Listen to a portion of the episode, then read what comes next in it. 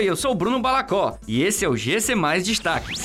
Pessoas que perderam agendamento por motivos de saúde podem procurar qualquer local de vacinação em Fortaleza. DJ Ives continua em prisão preventiva e é transferido para o presídio de Aquiraz. Bolsonaro publica foto caminhando em hospital e afirma: em breve, de volta a campo. As pessoas que perderam a data do agendamento para vacinação em Fortaleza por questões de saúde, como síndrome gripal, suspeita ou positivaram para Covid, internações ou outros problemas do tipo, não precisam esperar pela repescagem para receber o imunizante. Segundo a secretária municipal de saúde da capital, Ana Estrela Leite, esses cidadãos podem ser vacinados em qualquer dia ou local desde que apresentem uma comprovação que justifique a ausência. O músico Iverson de Souza Araújo, conhecido como DJ Ives e acusado de agressões contra a ex-esposa, teve a prisão preventiva mantida e foi transferido para a unidade prisional Irmã Imelda Lima Pontes.